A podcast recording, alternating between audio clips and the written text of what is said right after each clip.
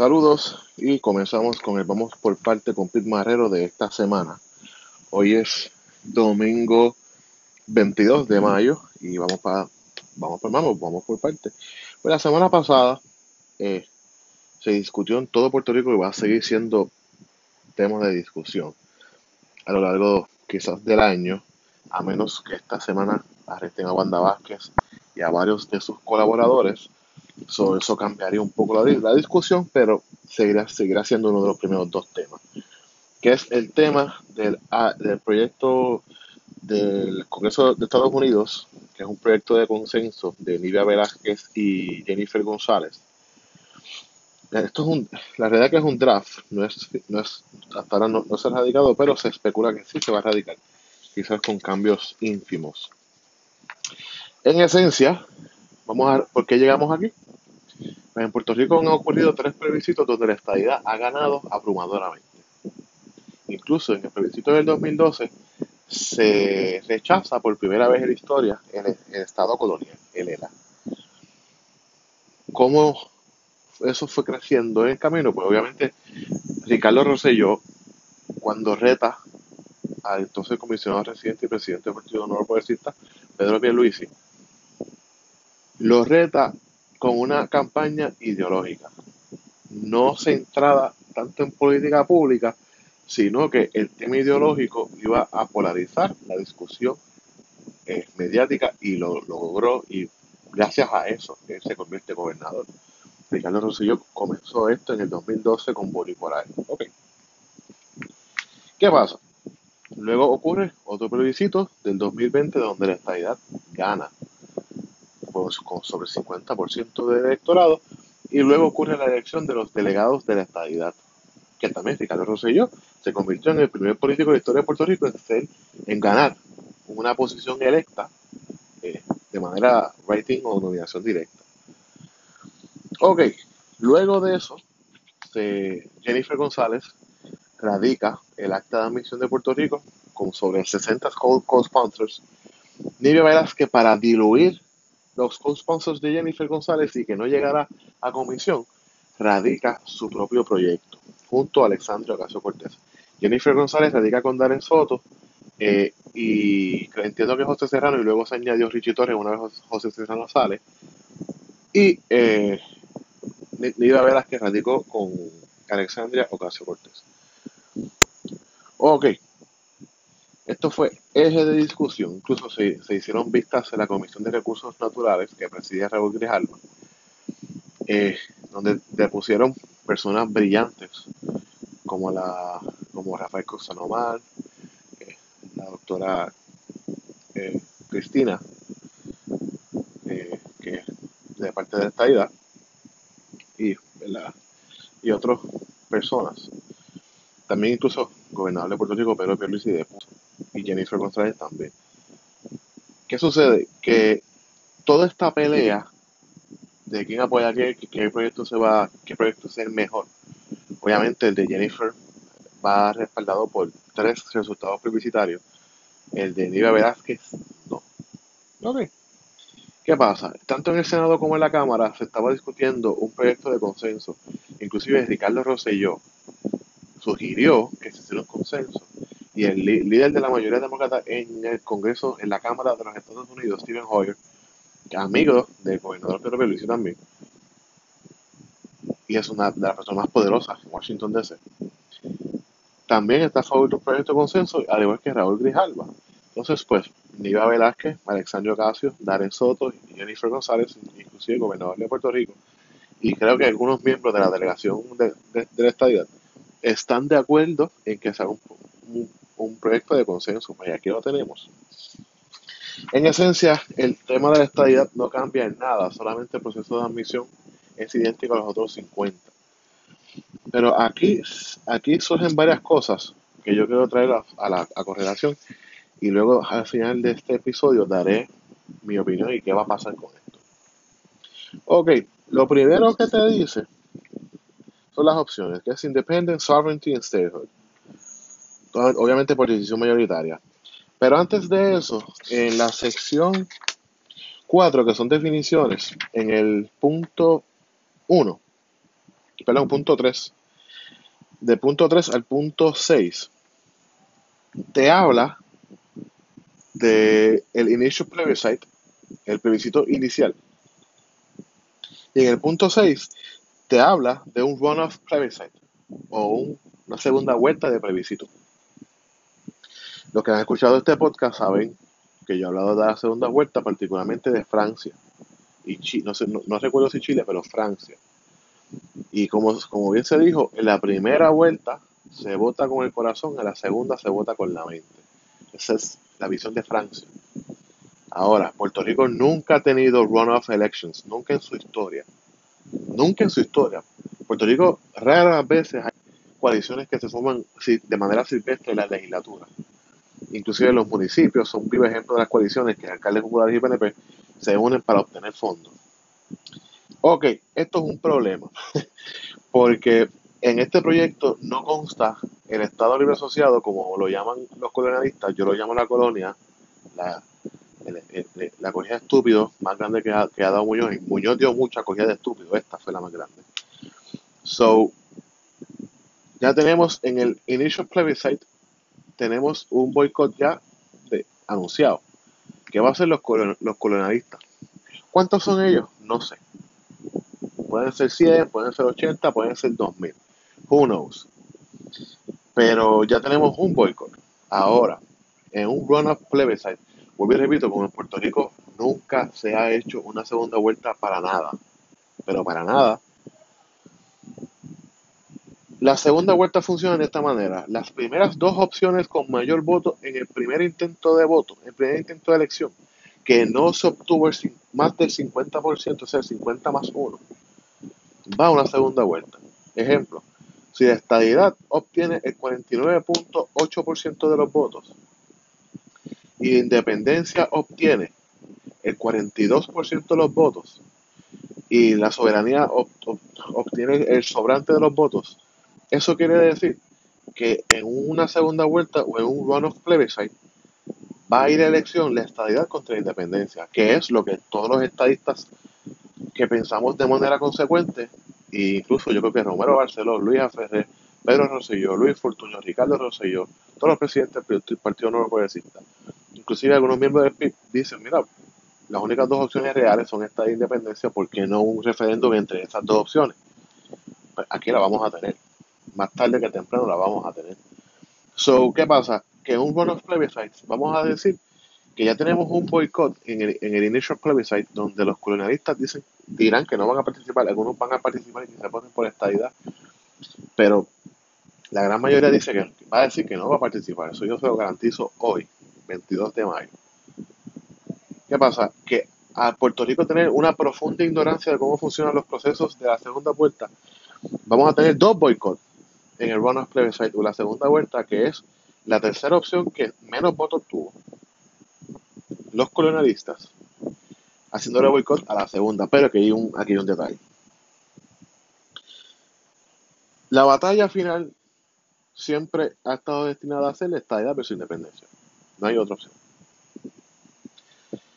Los soberanistas que creen en el ELA soberano, que es una paja mental, y ya mismo lo voy a explicar por qué, quizás se inclina a votar por independencia los que sean pragmáticos. Los que no sean pragmáticos lo van a votar y van a, van a incitar a un boicot de la segunda vuelta. Pero hay una hipocresía, ¿verdad? Porque participaron de la primera. Pero los colonialistas, o sea, los afines a la colonia de, de Luis Muñoz Marín,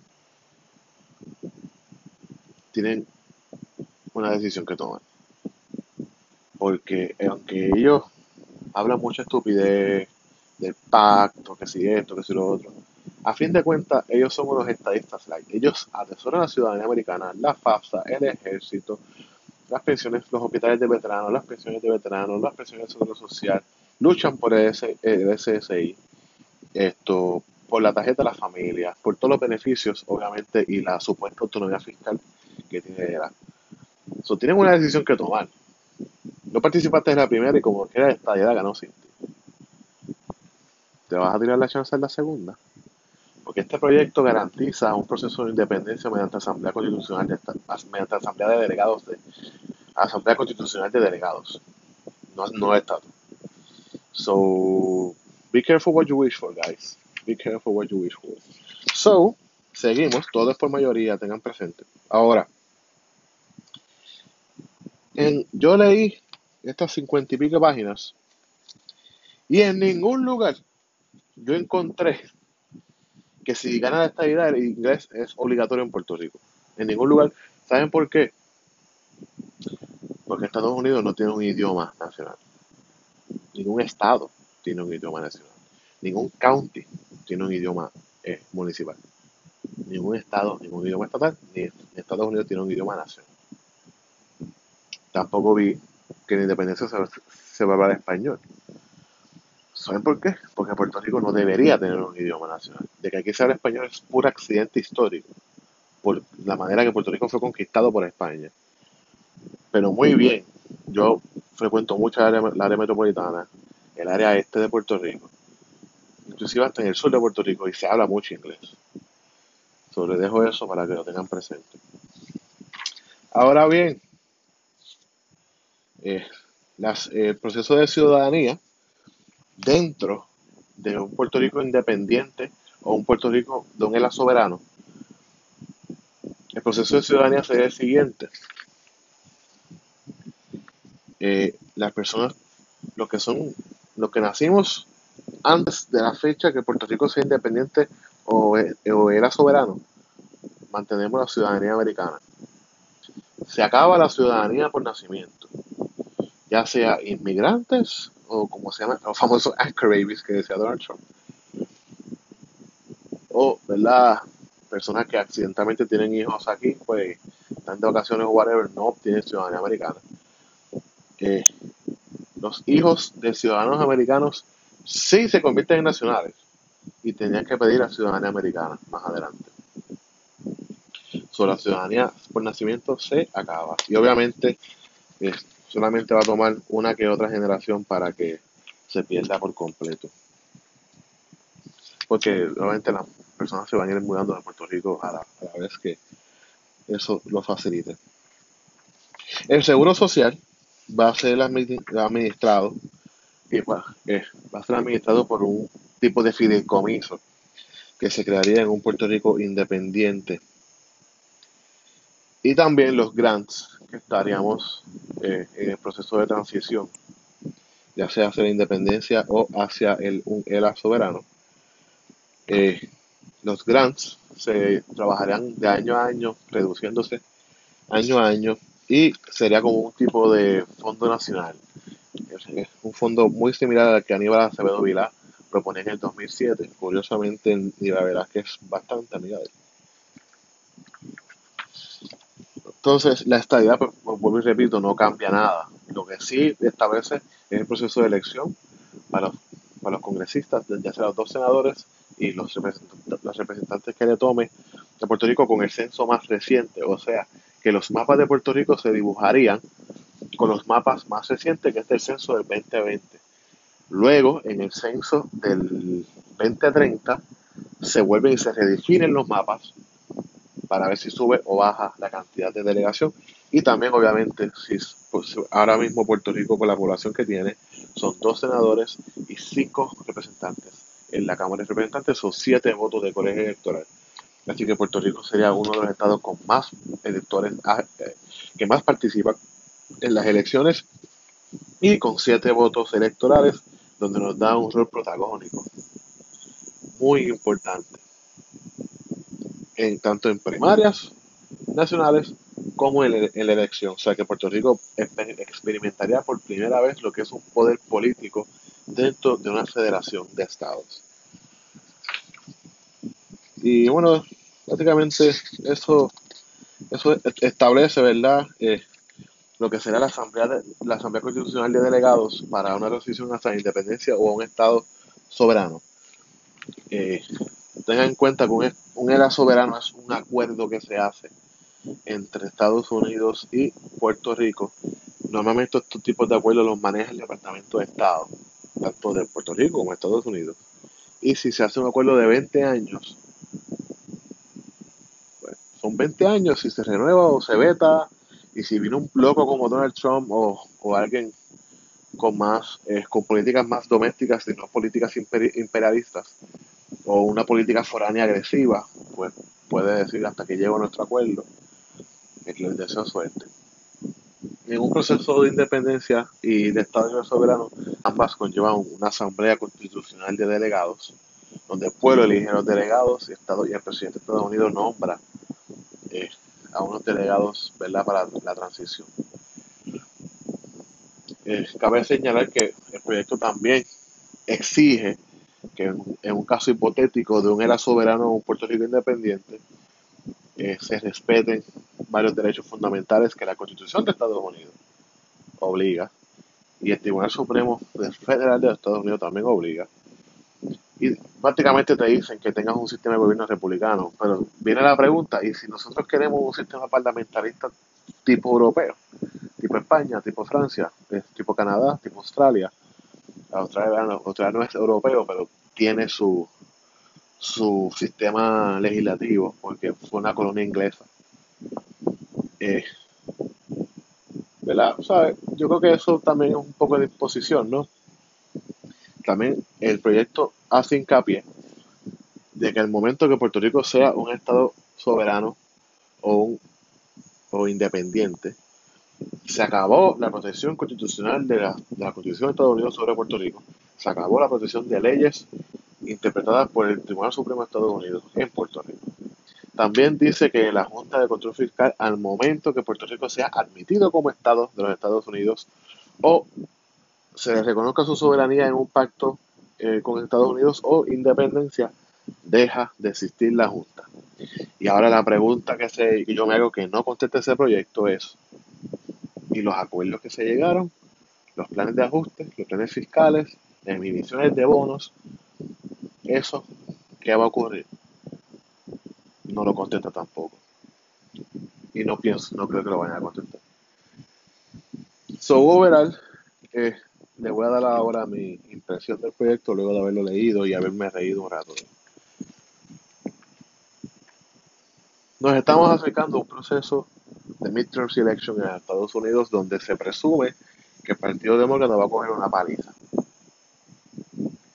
Esto es un proyecto bastante atractivo para la comunidad de puertorriqueños y latinos para salir a votar en los lugares donde amerita votar, ya sea del Soto, Liga Velázquez, Santo Ocasio, you name Los, los, los demócratas lo pueden aprobar esta semana que entra si quieren. Si tienen los votos necesarios, no necesitan hacer a nadie republicano. Incluso la única persona del Partido Republicano que estaba allí, que es una funcionaria electa, afín al, al, Partido Republicano de los Estados Unidos, era Jennifer González. Allí no estaba nadie del Partido Republicano del Congreso. Allí no estaba Rick Scott o Marco Rubio. Allí no estaba Mitt Romney. Allí no había nadie, ¿verdad? Del Partido Republicano. So, pienso que no se van a ir por bipartita. Yo pienso que los demócratas lo van a descargar antes de noviembre. ¿Qué pasa? Yo, en el, en el Senado tienen, los demócratas tienen 50 sillas, 51 si contamos la vicepresidenta Kamala Harris. Para aprobar un proyecto como este se necesitan 60 votos para no tan solo mover el proyecto, sino derrotar el filibuster. So, se necesitan los 50 votos de los demócratas eso incluye Christian Cinema y Joe Manchin.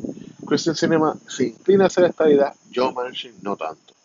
So, tenemos 49 y un maybe 50 y buscar votos en la delegación republicana. Y Marco Rubio y Chris Scott, ellos aparentan estar a favor de la estadidad. Y yo creo que hasta cierto punto Mitt Romney. Pero hay un problema. Vamos a midterm selection. ¿Tú le, le darías un triunfo a los demócratas legislativos yo no creo. So, este proyecto, si pasa de comité, de, comisión, que es, probable que llegue al floor, es probable que pase de la Cámara Congresional. Yo entiendo que va a morir en el Senado. Perdónenme. Eh, Casablanca ha hecho ya dos informes, uno bajo la administración de Barack Obama y uno bajo la administración de George Bush hijo, diciendo que ellos no reconocen el Estado Libre Asociado Soberano como un mecanismo de nada porque para ellos es una mera definición de independencia. So, tenemos quizás Casablanca tenga reparos en este proyecto y pide enmiendas. Hasta que en cierto punto la van a dar. Eh, so, no sabemos si Biden firmaría este proyecto. Si lo firmaría como Estado o pediría enmiendas.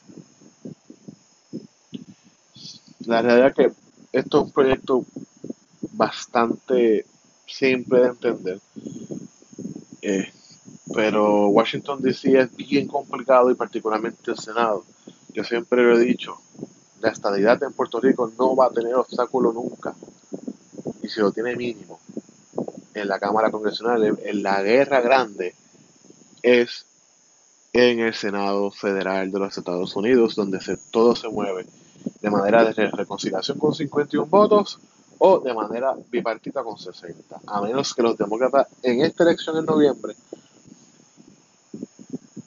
nos hagan quedar en ridículos a todos los que vivimos esto de la política y hagan quedar mal a todas las encuestas y ganen 60, 61 eh, votos en, en, el, en el Senado, ¿sabes?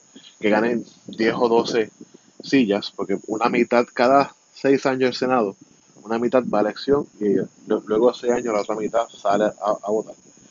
So, los demócratas necesitarían 10 o 11 sillas adicionales, o 12 sillas, si no contamos con el voto de Joe Manchin, para mover la pieza legislativa a favor de Puerto Rico. Eso no va a pasar. Los demócratas sí tuvieron una mayoría de 60 votos cuando el primer, término de Obama y la perdieron en dos años. Y este año ha sido horrible para ellos, so no garantizo nada. So, por lo menos este proyecto que lo tengo aquí impreso, lo tengo levantado como si estuviera hablando de alguien. Este proyecto, si logra algo, es que cambió el, discurso en Washington DC por muchísimo tiempo y en Puerto Rico para siempre. Así que tenemos opiniones presidenciales, tenemos ya un, un draft de consenso donde una republicana y una demócrata que no se soportan se pusieron de acuerdo, donde participó el gobernador de Puerto Rico, el líder de mayoría Stephen Hoyer, y es cuestión de tiempo que los republicanos se añadan, porque van a haber republicanos que se van a sumar a esto. Porque hay republicanos que necesitan el voto latino, el voto puertorriqueño. So, con eso los dejo. Espero que consigan el proyecto, que lo lean, que estén bien pendientes a la discusión alrededor de este proyecto, que la realidad es que un proyecto como este impacta la vida de todo el mundo para siempre y a todas las generaciones. Si Puerto Rico se convierte en Estado por consecuencia de este proyecto, afectaría a todas las generaciones por venir de Puerto Rico. Inclusive la mía, que estoy, la estoy viviendo, y todas que vienen después de mí. Si Puerto Rico se hace independiente, si la independencia es la realidad de Puerto Rico de aquí a 10 años, como consecuencia de este proyecto, todo cambiará para siempre, tanto en Washington DC como en Puerto Rico, y todas las generaciones cambiarán por completo, inclusive se, empieza a escribir nueva historia en Puerto Rico ya sea Estado o sea independiente, se hace historia, todo cambia para siempre, hasta el currículo escolar cambiará de la manera que se enseña todo. So, esto es bien consecuente. Yo creo que el draft más consecuente en muchísimos años. Yo creo que el draft más consecuente desde la ley promesa. So, así que estén bien pendientes de la discusión. Esta semana posiblemente en acusaciones federales. So, este ha sido otro. Vamos por parte con Pete Marrero y nos vemos el próximo domingo.